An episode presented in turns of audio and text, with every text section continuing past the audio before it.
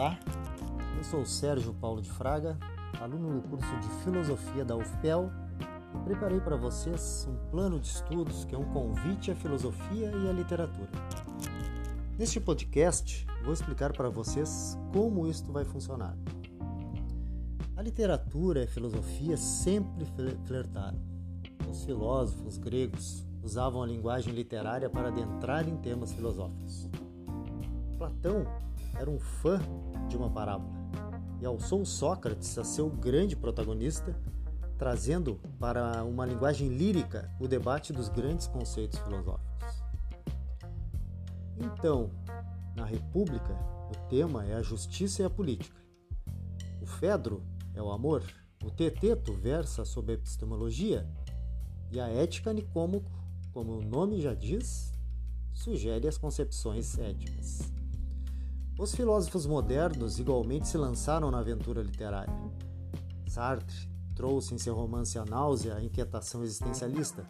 Camus trouxe seu anti-herói Merceau, afundado também no absurdo da existência, na trama do romance O Estrangeiro.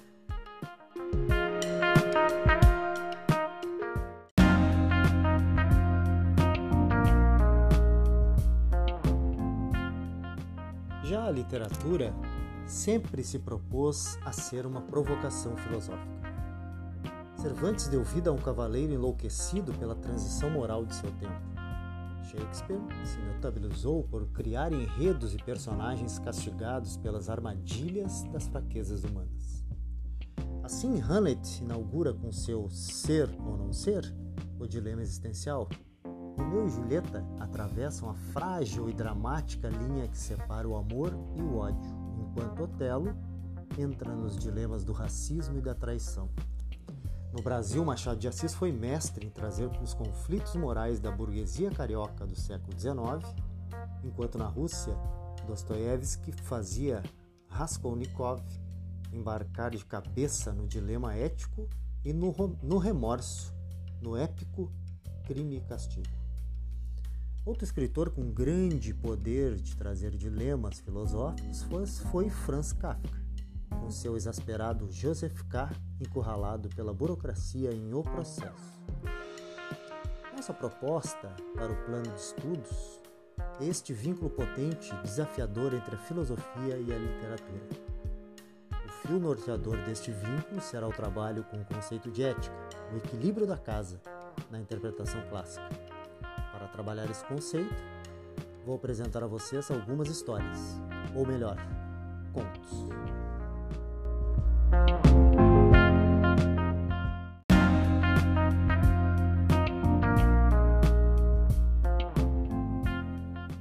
Por que contos?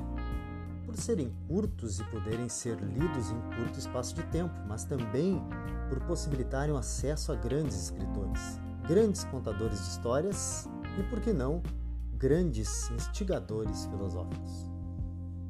Vamos começar com um filósofo, mas não qualquer filósofo, Platão. Como já narramos aqui, o grego adorava uma parábola. E vamos trazer para vocês a mais clássica delas, a Alegoria da Caverna, que na verdade é um excerto do livro A República. Aqui trabalharemos as diferenças entre mito, que é a criação de uma explicação alegórica, para a filosofia que surge como especulação racional. A literatura vai possibilitar a criação de inúmeras narrativas que, embora ficcionais, se ancoram na realidade. O escritor cria situações hipotéticas, mas que se transmutam para a realidade, podendo algumas ser mais realistas, outras mais especulativas ou até mitológicas.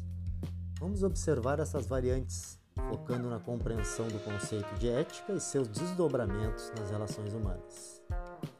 Nosso primeiro escritor é um clássico, João Guimarães Rosa, brasileiro que gostava de brincar com a linguagem e dissecar os personagens sertanejos. No conto Famigerado, que iremos trabalhar Guimarães Rosa, coloca um médico de uma localidade sertaneja num dilema mentir ou dissimular o significado de uma palavra para evitar uma tragédia. Com certeza, uma escolha ética.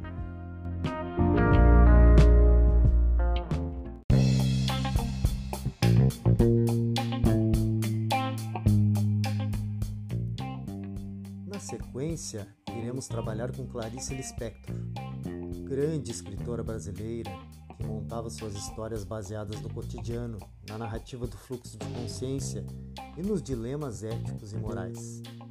Conto Preciosidade que vamos ler busca nos aproximar da personagem, entrar em seu universo e sentir sua revolta e frustração após ser vítima de assédio.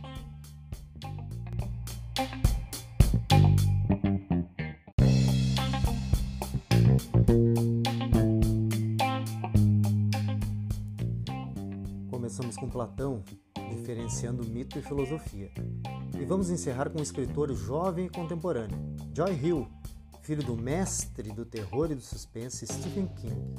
Hill, por meio do conto Carrossel Sombrio, transforma realidade em mitologia, contando a história de um grupo de jovens que comete ações antiéticas em um parque de diversões e, posteriormente, acabam por serem caçados por serem inanimados que ganham vida.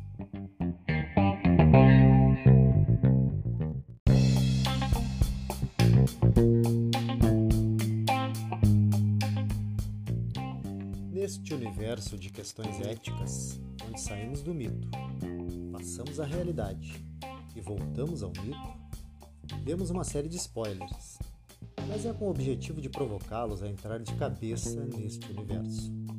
Afinal, ler é instigante e necessário. E, com licença, Fernando Pessoa, pensar é preciso.